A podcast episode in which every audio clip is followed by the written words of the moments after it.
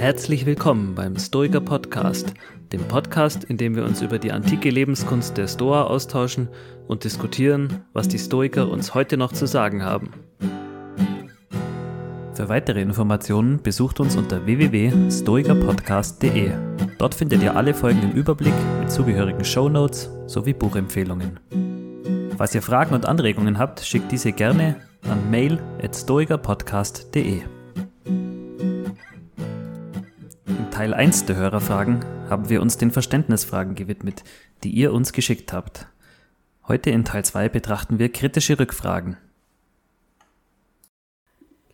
Okay, dann würde ich mal weiter galoppieren zur nächsten Frage. Äh, das haben wir mal unter dem Oberbegriff kritische Rückfragen zusammengefasst. Ja. Und äh, hier gefällt mir die erste Frage auch schon sehr, sehr gut. Ist das Ergebnis den Aufwand wert? also, Markus hat es ja vorher schon gesagt, also die Stoiker verlangen da einiges von uns. Ähm, und, und ist das Ergebnis den Aufwand wert, ja? Also was ist der Cash Value? Uh, was habe ich davon? Ja. Immerhin muss ich ja mein Leben umstellen. Also meistens. Also es gibt ja relativ wenig äh, geborene Stoiker. Ja. Äh, obwohl die mhm. Stoiker mhm. das selber meinten, ja. äh, dass wir alle zur Tugend neigten. Aber zumindest sieht es bei den meisten erstmal nicht so aus. Würde ich mhm. erstmal sagen, prima facie, jedenfalls. Das heißt, wir müssen äh, Aufwand betreiben. Ja. Und die Frage ist, wozu der ganze Witz? Mhm. Wozu äh, der ganze der ganze Aufwand. Also es ist, es ist ja die Frage nach, nach Wert. Also bei den Stoikern hat ja Tugend Wert. Und dann, das, das ist das, die, die, der alleroberste Wert und dann kommt, naja, alles andere in einer gewissen, gewissen Ordnung. Und ähm, ich glaube, das ist diese, diese Kröte, die man bei den Stoikern am Anfang schlucken muss, okay, Tugend hat den allerobersten Wert. Und mhm. ähm, wenn ich frage, ist das Ergebnis den Aufwand wert, also ist es mir wert, ähm, irgendwie mein, mein Leben auf Tugend auszurichten, dann ähm, kann das A, die Leute spalten. Weil die einen sagen, nee, ich hätte mhm. lieber gern Lust und äh, Schmerzvermeidung oder sowas, wie die Epikureer.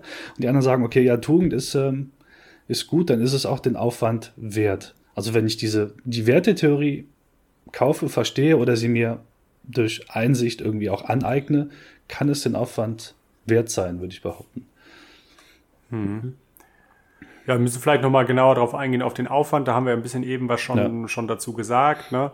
Also wenn man sich da auch mal irgendwie die Quellen anschaut und insbesondere auch die Sekundärliteratur, dann sind viele Leute einfach der Meinung, okay, der Stoizismus verlangt von uns, dass wir theoretisch viel lernen in den verschiedenen Bereichen, Ethik, Logik und Physik. Ne? Also dass wir theoretisches Wissen anhäufen und dass wir auch zugleich auch praktisches Wissen anhäufen, wie wir das in den jeweiligen Situationen vor Augen haben.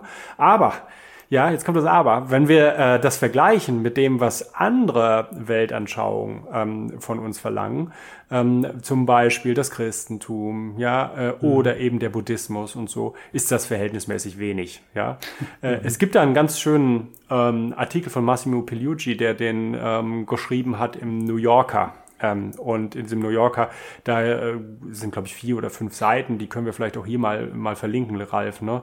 Ähm, da geht er so ein bisschen darauf ein, was er eigentlich den ganzen Tag macht. Äh, und das sind in mhm. quantitativen äh, Hinsicht ist das gar nicht wenig. Wenn man das in Zeit äh, packt, ne, äh, dann sind das vielleicht irgendwie 15 oder 20 mhm. Minuten. Mhm. Natürlich kann man mhm. das alles viel, ex wie alles, extensiver fassen und so weiter und viel, ähm, viel größeren Aufwand betreiben. Ich will jetzt nur gerade den Punkt machen, egal welcher Weltanschauung man sich an, annähert, ne, die meisten sind mindestens genauso aufwendig oder äh, noch aufwendiger. Die Alternative mhm. muss man ja auch mal nennen. Man kann ja auch gar nichts anhängen. Ja, wenn man gar nichts anhängt, dann wird man, das wäre jetzt auch äh, wahrscheinlich ein Kontra äh, was die Historiker aufführen wollen, dann wird man halt umhergeworfen von seinen Meinungen. Mhm. Weil das ja bedeutet, mhm. man hat überhaupt keinen Kompass. Naja, und dann treibt der Wind einen einmal dahin, dann findet man mal das gut ja. und dann findet man mal das gut. Man wird also sprunghaft. Wenn man das vermeiden mhm. will, muss man einer äh, Weltanschauung klingt auch gleich so. Jedenfalls muss man einen ethischen Kompass haben mhm. und der mhm. ethische Kompass, den wir uns, äh, den Historiker vorschlagen, der ist vom Aufwand noch überschaubar. Das ist ja das Element. Und vielleicht, wenn ja. wir das jetzt so geklärt haben, müssen wir nochmal sagen, was kriegt man eigentlich raus? Was hat man davon, wenn man, wenn man Stoiker ist, ne? Eudaimonisches Glück bis zum Lebensende sozusagen. das ist das Versprechen, ja. Also ein glückliches ja, Leben zu führen. Ja. Ja. Mhm. ja. Ja, und das will, glaube ich, auch jeder. Die ja. Historiker folgen da ja Aristoteles, der, äh, der meint, dass sowieso mhm. jeder glücklich sein will. Also glücklich im Sinne von, ich möchte ein alles in allem gesehen gutes Leben führen. Mhm und Elemente mhm. da drin haben, die dazu beitragen und so. Ne? Ähm, und das will jeder. Und ich glaube, da würde halt wahrscheinlich auch keiner sagen, nee, ist mir egal. Ja. Ich will äh, wirklich kein gutes ja. Leben führen und unglücklich sein und so. Es gibt natürlich bei den Stoikern, die waren ja auch gute PR-Leute, zumindest die Römer, ne? Und äh, die haben natürlich auch gesagt, wir habt da was von. Guck mal, weißt du, was ihr habt? Seelenruhe. Das ja? stimmt. Das Egal, was das Schicksal euch irgendwie vor die Füße wirft und ja. so, äh, ihr seid heiter und gelassen und könnt gegen alles. Ähm, ähm, habt ihr mhm. sozusagen eine innere Barriere, wenn ihr euch zurückzieht, wie du schon gesagt hast, Ralf, in die innere Festung, ne? da kann die niemand einnehmen. Also das mhm. gute Leben liegt alleine bei dir. Ne? Mhm. Also diese beiden Ideen von außen kann mir nichts anhaben und maximale Selbstwirksamkeit, weil es nur an mir liegt, das gute Leben zu leben, sind Dinge, die, wenn man das präferiert und wenn man in dieser Hinsicht eine Bedürfnisstruktur hat, die die Stoiker einen anbietend, wohl mhm. wissend, äh, dass das PR ist. Am Ende des Tages äh, würden sie sagen, sind das nur Nebeneffekte. Ja. Ne? Ja, Darauf genau. kommt es nicht im, im Allgemeinen an. Da haben wir auch, glaube ich, schon mal in einer Folge drüber gesprochen. Ne? Und um jetzt zu, zu, entscheiden, ob mir das den Aufwand wert ist, ist natürlich eine sehr subjektive äh, Überlegung. Also das kann jeder für sich selber überlegen, ähm, wie viel Zeit man da investiert und wie viel einem die Seelenruhe wert ist. Ähm, zumindest was das theoretische Wissen betrifft, haben wir ja mit diesem Podhilfe, äh, Podhilfe, mit diesem Podcast Abhilfe verschaffen, das äh, dass da die Leute sich leichter tun, das theoretische ja. Wissen aufzunehmen. Also an der Stelle versuche ich auch ein bisschen PR zu betreiben. Ja, ich, ich hätte vielleicht noch, noch ein, eine Idee, um den Aufwand überhaupt zu rechtfertigen. Ähm, und wir hatten ja eben drüber gesprochen, dass es bei den, bei den Übungen ja wichtig ist, auch zu wissen, warum man das macht. Und wenn ich ähm, mh, wissen möchte, ob, ob es der Aufwand wert ist, könnte ich einfach in meiner täglichen, wöchentlichen, was weiß ich, monatlichen Reflexion gucken, okay, ich habe diese Übung gemacht, das war der Grund, weswegen ich die Übung gemacht habe, hat es das überhaupt gebracht für mich? Also da, da nochmal mhm. die, den Rückschluss auch zu ziehen aus ähm, gemachter Übung, weswegen Übung und was hat es mir tatsächlich jetzt gebracht? Und da kann man mhm. auf eigener mhm. Basis nochmal rückblickend ehrlich bewerten, war es das wert oder nicht. Ja, genau. Ja, und das, das andere, ähm, das werden wahrscheinlich die Hörer, wenn die jetzt uns von Anfang an gehört haben, ja auch mitbekommen haben. Da haben wir ja schon über die Tugend der Gerechtigkeit gesprochen äh, und gesagt, äh, man hat selber besonders etwas äh, davon, äh, wenn man anderen hilft. Ja. Mhm. Und äh, insofern könnte halt ein Stoiker auch antworten, ähm, also wenn er ganz ehrlich ist, ohne PR und so, äh, alleine diese Frage, was hast du davon? Also ist das Ergebnis den Aufwand wert? Klingt irgendwie so, was habe ich denn davon, mhm. wenn ich das jetzt alles treibe? Mhm. Schon die falsche Frage. Äh, mhm. Junge, das geht nicht um dich, würde der Stoiker wahrscheinlich uns zurauen, äh, sondern er würde sagen, gemäß des ja. Tugend der Gerechtigkeit geht es halt darum, anderen zu helfen. Und indem du so fragst, hast du halt schon gar nicht verstanden, worum es eigentlich wirklich im Leben geht. Also guck nicht so sehr mhm. auf dich. Das wäre vielleicht die schroffe Antwort, aber um die Leute, äh, genau, also wenn man Leute in die eigene Schule bekommen will, sollte man vielleicht nicht ja. allzu schroff zu den Leuten sein, sondern dann wäre die PR-Antwort ja. Seelenruhe, ne? Ähm, mhm. eigene Wirksamkeit, Autonomie und so. Das wären dann vielleicht irgendwie so Phrasen, die man nehmen würde, um Leute erstmal reinzukriegen. Und wenn man sie drin hat, kann man dann ähm, über die anderen Dinge reden, was die Stoiker dann wirklich äh, ja. dachten. Ja. Also ist es den Aufwand wert? Ich denke, nachdem wir alle drei den Stoiker-Podcast betreiben, können wir das alle bejahen. Dann würde ich mal. ja, das stimmt. Jetzt würde ich mal zur nächsten Frage weitergehen. Auch äh, sehr beliebte Frage. Schön, dass wir die in dem Kontext jetzt auch reinbekommen. Wenn ich alles akzeptiere, was ich nicht ändern kann, wozu soll ich mich dann überhaupt noch anstrengen? Ja. Puh. Also da geht es wahrscheinlich ein bisschen auch um diese deterministische Richtung ähm, und diese Unterscheidung, äh, was liegt bei mir, was nicht. Wozu sollte ich mich dann überhaupt anstrengen, wenn etwas nicht bei, also an mir liegt, das zu ändern? Ich finde, da steckt, da steckt viel drin. Also zum einen, dass wenn ich alles akzeptiere, ich glaube, alles schaffen wir nicht. Also um das mal an der Stelle zu relativieren, dann ist wahrscheinlich äh, wahrscheinlich einfach. Aber ja, also ich, ich kann das, die, die Frage ist gut, die ist, geht ja ein bisschen in die Richtung, was motiviert eigentlich einen, wenn mir außen alles egal mhm. ist, wenn mich das Außen gar nicht toucht, ähm, wenn ich das mhm. geschafft habe, dass mich das Außen gar nicht toucht, was bewegt mich denn dann dazu? Und ich glaube, es gibt da irgendwie so drei Punkte vielleicht, die man da betrachten kann. Das erste, das erste ist, wenn es mich nicht toucht, dann habe ich den ersten Punkt Tugendhaftigkeit in gewisser Weise, also die innere Burg habe ich dann schon, ähm, kann ich quasi einen Haken dran machen. Ähm, mhm. wenn es dann irgendwas gibt im, im, im Außen, was vielleicht in Bezug auf diese bevorzugten, gleichgültigen Dinge geht, also okay, ich muss was zu essen besorgen oder ordentlich schlafen oder sowas, dann müsste, hätte man da noch was zu tun. Und im Prinzip zu, zu guter Letzt, ähm, glaube ich, also da stelle ich jetzt die Gegenthese auf, es, es gibt, oder die Gegenbehauptung auf, es gibt immer was zu tun, um eben mhm. äh, äh, einen Beitrag zu der Gemeinschaft zu leisten. Als äh, letzter, ja. dritter Punkt, einen Beitrag zu leisten. Ja. Das, das, das Hornbach-Argument, es, es, gibt immer was zu tun. Ja. Ich meine, man kann ja auch einfach, also dem ist wirklich nichts zuzufügen, Ralf, ähm, einfach erstmal eine historische ähm, hm. Beobachtung machen. Und wenn man sich da jetzt die Historiker zumindest der römischen Kaiserzeit anguckt, Marc Aurel oder auch Seneca, Epiktet, Musonius Rufus, dann haben die nicht durch Abwesenheit in politischen Belangen geglänzt. Ne? Äh, die waren nicht ja. zurückgezogen irgendwo und haben einfach akzeptiert, ähm, was sie nicht ändern konnten. Also die waren keine mhm. Fatalisten in dem Sinne oder Biedermeier, ja, also so nach dem Motto, mhm. ich kann ja nichts daran ändern, also ziehe ich mich zurück in mein Oikos, so hätte man auf Griechisch gesagt, in mein Haus oder so, oder man auf Lateinisch Domos oder so. Nee, so ja nicht, sondern die haben halt halt im politischen Betrieb gearbeitet. Marc Aurel war halt ein Workaholic, ja. Äh, und mhm. gleiches gilt auch irgendwie für, für Seneca. Und Epiktet hat eine eigene Schule gegründet und Musonius Rufus ebenfalls und so. Also das ist erstmal eine Beobachtung, dass die Historiker alles andere, zumindest die historischen Vorbilder, alles andere als passiv waren. Ne? Und ich würde auch so sagen wie du, Ralf, ähm, zum Teil ist das sicherlich gerechtfertigt zu, zu denken, ähm, dass wenn ich alles akzeptiere, was, was gibt's da noch zu tun? Also dieser Passivitätsvorwurf mhm. oder Implikation vielleicht. Äh, aber das ist ja nur eine Seite des Stoizismus. Ja. Das deckt nämlich die Tugend der Selbstbeherrschung und des Mutes ab. Aber die andere Seite des Stoizismus äh, sind ja noch die anderen beiden Tugenden und insbesondere die Tugend der Gerechtigkeit, die uns ja mhm. ähm, zum Handeln und Engagement für das allgemeine Gut, für das allgemeine Wohl auffordert. Ja. ja. Also ich würde auch insofern argumentieren, dass ich, wenn ich akzeptiere, wie was aktuell gerade ist, dass es noch nicht heißt, dass ich akzeptieren muss oder das nachvollziehen kann, dass es immer so bleibt. Also ich kann zum Beispiel ähm, jetzt äh, nichts mehr daran ändern, dass, dass Angela Merkel Bundeskanzler war äh, oder Bundeskanzlerin war, aber auf die Zukunft gesehen kann ich dann vielleicht, wenn ich damit nicht zufrieden bin, das schon eben ändern. Also ich akzeptiere das, wie es im Moment ist, aber ich akzeptiere nicht, dass es so bleiben ja. muss. Und da steckt dann schon auch immer eine Handlungsempfehlung drin. Äh, die CDU-CSU-Wähler äh, sehen es mir jetzt bitte nach. Das war jetzt irgendwie gerade ein Beispiel, das ich, das ich zur Hand hatte, aber ähm, die Zukunft ist dann schon veränderlich. Ja. Also mhm. zwar vorherbestimmt, aber durch meine Aktionen ja in dem Fall dann ähm, schon veränderlich. Ja, vor allen Dingen, weil auch die Dinge, die ich nicht akzeptieren kann, äh, die ich akzeptieren soll, ja außerhalb ja. von meiner Gewalt liegen. Das sind die Dinge, die ich nicht kontrollieren kann.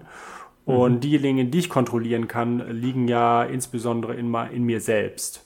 Insbesondere mhm. in meinen subjektiven Prinzipien oder Handlungsregeln, nach denen ich handle. Ne?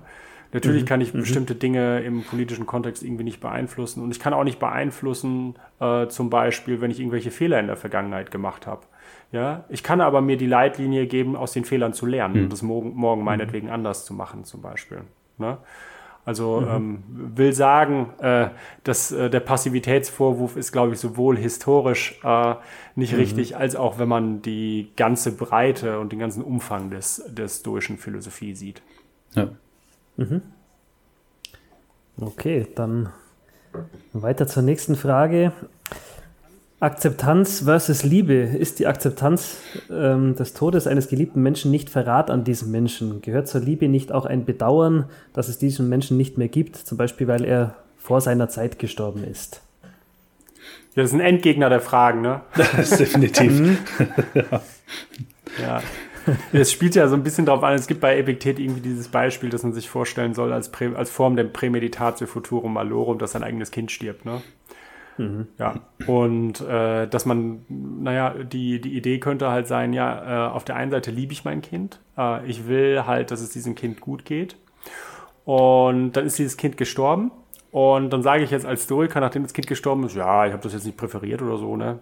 Aber es macht mein Leben mhm. auch nicht schlechter, ja. wenn mein Kind gestorben ja, ist. Ja. Und das klingt ein bisschen so wie Verrat an der Liebe zum Kind. Denn ähm, mhm. äh, also insofern, als dass äh, Liebe zu dem Kind doch impliziert, dass ich die physische Weiterexistenz dieses Kindes will. Mhm. Und wenn ich jetzt am Ende sagen muss als Stoiker, na, ähm, hä, ähm, also macht mein Leben nicht schlechter, ähm, dann habe ich es vielleicht gar nicht wirklich geliebt. Das ja, also das, äh, mhm.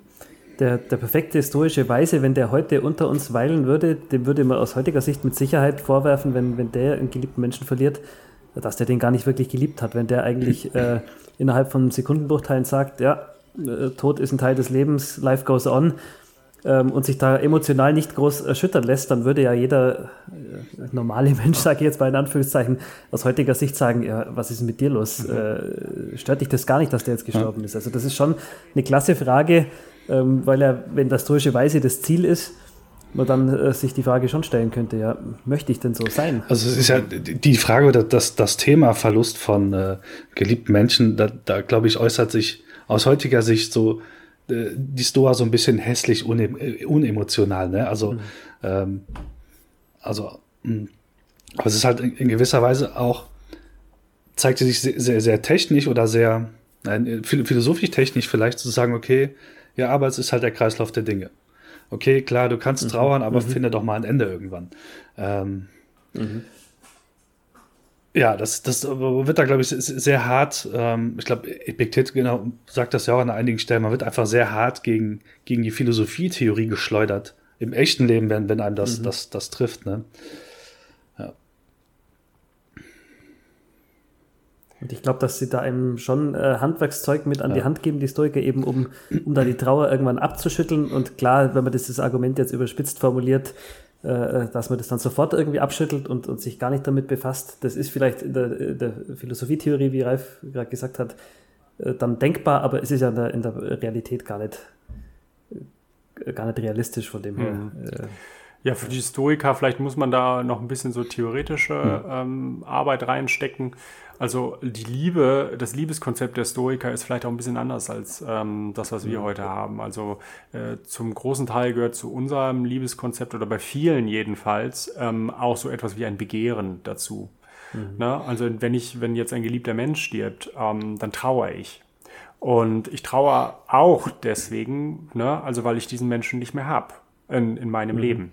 Und das ist eine Form von Begehren mhm. und auch eine Form von, ich will den haben und ich trauere um den Menschen, weil, ne, jetzt sehe ich den immer vor mir noch, wie der damals da mhm. lief und so und was wir alles für schöne Sachen gemacht haben und so. Und für die Stoiker ist diese Form von Liebe zu egoistisch. Mhm. Ja, weil diese Form von Liebe eben impliziert, dass ich trauere, weil ich den anderen nicht mehr habe. So, das muss man vielleicht irgendwie auch, auch, auch mit berücksichtigen, dass deren äh, Liebeskonzept vor allen Dingen altruistisch ausgerichtet ist und im Kontext der Tugend der Gerechtigkeit eben zu sehen mhm. ist. Dass es um das mhm. Wohlwollen den anderen gegenüber geht. Und jetzt kommen wir halt, glaube ich, zu dem Punkt, äh, wo man sagt, naja, äh, ich kann ja auch Wohlwollen gegenüber den anderen haben ne, und, möchte und möchte halt seine physische Fortexistenz. Also da geht es nicht um mich, ne, äh, in der Liebe zu dem anderen, sondern ich möchte einfach, dass er weiter existiert. Und manchmal finde ich es irgendwie traurig, wenn Leute vor ihrer Zeit, wie man das manchmal so sagt, mhm. äh, sterben müssen. Ja. Kleine Kinder mhm. zum Beispiel. Und da mhm. kommt die Tugend, glaube ich, der Selbstbeherrschung und des Mutes für die Historiker ins Spiel, wo sie sagen, ich muss einfach, das ist der Punkt der Akzeptanz derjenigen Dinge, die ich nicht ändern kann. Ich habe keinen Einfluss darauf, also in großen Teilen mhm. jedenfalls. Ich habe keinen mhm. vollständigen Einfluss darauf, wann und ob jemand stirbt. Und das ist doch sehr vernünftig erstmal, äh, von dieser Prämisse auszugehen. Alles andere ist doch Hybris. Ne? Äh, natürlich ja, können wir medizinisch ja. jede Menge Dinge veranstalten und so weiter, um Leute am Leben zu behalten oder die vom, vom Tod abzuhalten. Äh, das geht aber nur bis zu einem gewissen Grad. Ne? Äh, aus diesem Leben kommt halt niemand mehr lebend raus und meistens weiß man noch nicht mal genau, wann man raus muss. Mhm. Und mhm. ja, also ich versuche jetzt gerade so einen positiven Winkelzug ja. für die Stoiker ja. zu machen. Ich weiß noch nicht, ob ich dazu stimme, aber das ist so, so ein bisschen das, was die Stoiker vielleicht darauf an antworten. Wenn du echt realistisch bist, ne, dann musst du halt selbstbeherrscht und mutig sein und akzeptiere halt die Dinge. ne? mhm. so, so wie die sind. Und man muss dazu auch eben sagen, dass vielleicht äh, ähm, der Tod von geliebten Menschen in der Antike vielleicht ein bisschen häufiger war als heute. Das heißt, äh, die Leute waren zum einen, haben sie die Prämeditatio gebraucht, zum anderen waren sie auch daran gewohnt, waren gewöhnt. Mhm. Ne, an diese Vorstellung. Was haben wir hier schon wieder gesagt? Bei, bei Marc Aurel, glaube ich, acht von 13 Kindern gestorben. Ja. Ähm, irgendwo so in der Größenordnung. Also, ja. Ja, also die Antwort auf die Frage wäre jetzt vielleicht diejenige, dass man sagt, nee, man spricht nicht von Verrat, weil sie eine andere Form von Liebe haben. Mhm. Und Historiker würden uns vielleicht auch sagen, ähm, ähm, es ist doch sehr realistisch, äh, diejenigen Dinge zu akzeptieren, nämlich den Tod von geliebten Menschen, als, ähm, als irgendwie von Hybris äh, oder von Märchenschlössern mhm, auszugehen, ja. als könnten die ewig leben. Es ist halt noch kein Mensch nicht ja. gestorben bisher, also von daher. Ja, da kommt halt kein Leben mehr raus aus diesem Leben, das ist so, ne? Oh Mann. Also äh, Spitzenfrage, ja, absolute definitiv. Endgegnerfrage. Markus, hast du schon gesagt, wenn man sich mit irgendjemandem über Stoizismus unterhält, kommt, kommt früher oder später dieser Endgegner ich hoffe, ja. wir konnten das jetzt einigermaßen ähm, Ja, das stimmt. Erklären. Ja, man muss auch sagen, dass in der stoischen Übungspraxis das natürlich ähm, ein, ähm, ein Schlussstein ist. Also mhm. man fängt äh, mit der stoischen Übungspraxis nicht damit an, sich den Tod geliebter Menschen oder seinen eigenen vorzustellen, ja. sondern das ist schon die höchste Eskalationsstufe der Übungspraxis. Auch, auch Donald Robertson genau, bringt das genau. Thema erst äh, gegen Ende seiner Bücher. Mhm. Das ist mir aufgefallen. Genau. Schön. Ja, dann äh, weiter zur nächsten Frage. War Seneca ein Heuchler? Inkonsistenz in der Lebensführung. Ja, ähm, das war ein YouTube-Kommentar. Ich mag mir gar nicht ausmalen, was sich Seneca alles ob seines Reichtums anhören musste. Ist für viele schwer zu ertragen, wenn jemand Wasser predigt und Unmengen an Wein zur Verfügung hat. Ja, das ist auch äh, eine sehr schöne Frage. Ich würde hier gleich mal äh, selber mit der Antwort einsteigen und behaupten, dass Seneca noch eine weitere Angriffsfläche bietet, wenn man bedenkt, dass der auch Berater von Kaiser Nero war. Damit war er mit Sicherheit auch in die ein oder andere unsaubere Machenschaft verwickelt. Äh, man könnte auch bei Marc Aurel ähnliches argumentieren. Er schreibt, dass alle Menschen Brüder und Schwestern sind. Das schreibt er, während er auf einem Feldzug ist. Äh, das birgt ja, ja auch äh, gewisse Angriffsfläche und ähm, ja, also da würde ich mal sagen, zum Beispiel, dass Seneca schreibt, dass es durchaus möglich ist, Reichtümer zu haben, solange man nicht an ihnen hängt.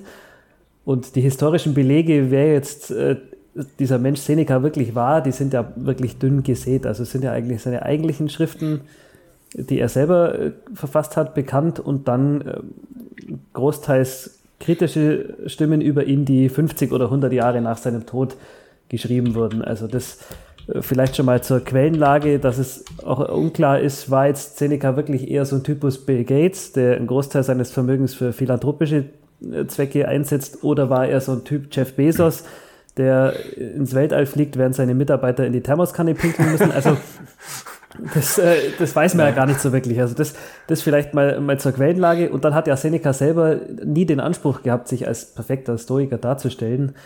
Er hat ähm, sich in einer schönen Stelle verglichen mit einem Patienten, der dem Patienten im Bett nebenan äh, Ratschläge gibt, wie man leben sollte. Also das, das finde ich irgendwie, oder was der Heilung zuträglich wäre. Also das, das, das finde ich einfach ein mhm. schönes Bild, dass er sich da selber auch als Patient bezeichnet und nicht irgendwie von der Kanzel oben herabpredigend. Aber nichtsdestotrotz ist er ja immer noch dann, äh, obwohl er Patient ist, jemand, der andere Patienten unterrichtet, ne? Ja.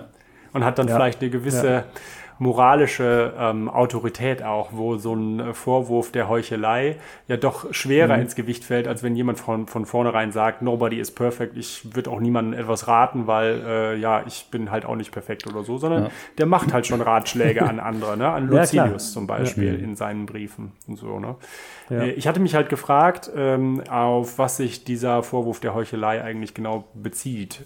Also wenn man ihn mhm. darauf bezieht, dass man sagt, naja, ein Historiker dürfte halt kein Reichtum, keine Macht und keinen Ruhm und so haben, dann können wir ja mit gutem Gewissen sagen, das haben wir auch schon mehrmals herausgestellt, nee, stimmt halt nicht. Ne? Es sind halt ja, ähm, Indifferenzen, ja. aber immer noch präferierte.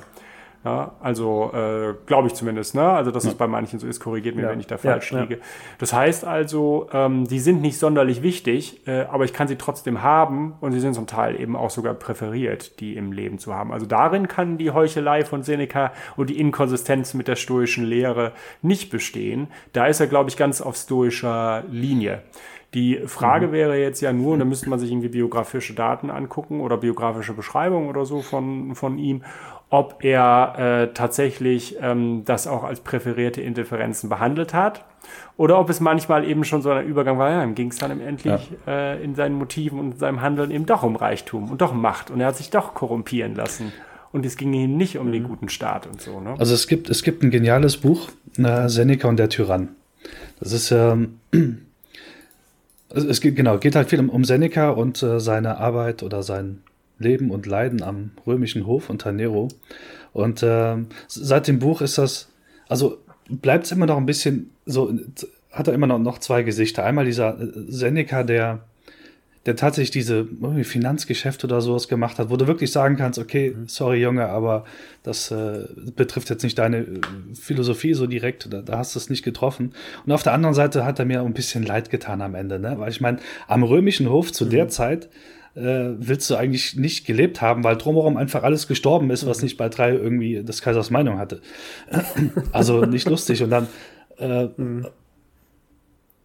denke ich, klang es so heraus, dass er gedacht hat, okay, am Anfang, ich bin jetzt halt Neros Lehrer und hat dann gesehen, oh, der Braten gerät mir hier nicht. Äh, was kann ich jetzt noch tun, um das Beste draus zu machen? Und das war wahrscheinlich genau an der Stelle eben zu bleiben und zu gucken, habe ich da irgendwo noch Einfluss, dass hier die Staatsgeschäfte nicht aus dem Ruder laufen? Und das kam heraus, dass er auch viele Staatsgeschäfte auch irgendwie getrieben hat, wo Nero anderweitig was getrieben hat. Also, es ist, glaube ich, ähm, wie soll man sagen, Trainingsparadies, für, um stoischer Weiser zu werden, weil einfach drumherum alles an Versuchungen, mhm. unstoisch zu sein, einfach vorhanden sind. Ja, ich glaube, es äh, wirklich die Heuchelei könnte man halt darin sehen, und das müsste man ja genau näher prüfen, ob die Motive von ja. ihm wirklich rein stoische waren oder ob er sich mhm. eben durch die vielen Vorteile, die er hatte, Richtung Reichtum, Macht, ja. ähm, Ansehen, ob die ihn korrumpiert haben und ihn in seinen Entscheidungen geleitet haben. Ja. Ne? Das wäre so die entscheidende mhm. Frage. Und wenn man die halt mit Ja beantwortet, dann ist er ein Heuchler. Ne? Dann mhm. hat er halt tatsächlich den Stoizismus irgendwie gepredigt, aber sich von anderen Maximen und Regeln, Lebensregeln leiten lassen. Oder eben nicht. Ne? Oder wenn man die mhm. mit Nein beantwortet, dann war eben nicht, ja. äh, war eben kein Heuchler. Ne? Ja.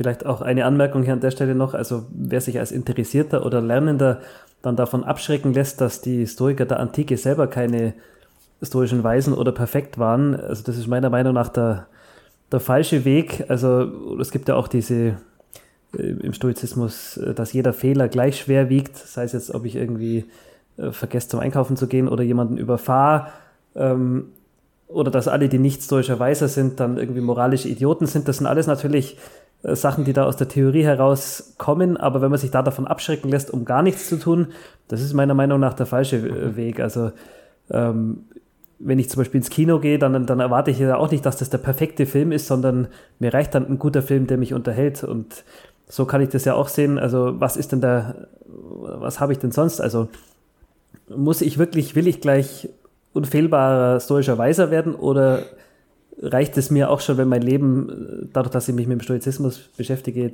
danach deutlich besser ist als davor. Mhm. Also ich glaube, man sollte sich hier nicht von diesem Perfektionismus abschrecken lassen oder den auch fordern, vielleicht sogar bei den Autoren. Ja. Ja, finde ich ganz wichtig, dass du, was du da sagst. Das ist vielleicht auch mal, mal nochmal ein lebenspraktischer Hinweis, dass es manchmal ja auch ganz, äh, ganz befreiend sein kann, äh, wenn man so hohe Ideale hat, die man nicht erreichen kann. Ne? Mhm. Weil das gilt ja nicht nur für mich, sondern für alle. Ja. Und äh, mhm. das bedeutet, nobody is perfect. Ja, also es ist total mhm. Hybris äh, von uns anzunehmen, dass wir alle unsere Dinge erreichen können. Und insofern ähm, fällt es dann vielleicht auch leichter, kleine oder auch größere Fehler, die man macht im Leben, zu akzeptieren. Ähm, nicht gut mhm. zu heißen, ähm, ne? aber erstmal zu akzeptieren, dann vielleicht auch zu verstehen und daraus irgendwie zu lernen mhm. und kein Drama daraus zu machen. Ja. ja? Ja. Failure ja. is part of the learning process. So, so, so nach dem Motto. Ne? es ist ja ein häufiger genau. Kritikpunkt zu sagen, okay, ihr Historiker, ihr habt den Weisen als Ideal, Ideal, also das, das Ideal kannst du nicht erreichen, deswegen probier es nicht. Steckt mal genau deswegen ist es mhm. doch ein mhm. Ideal. Also genau. Ja. ja.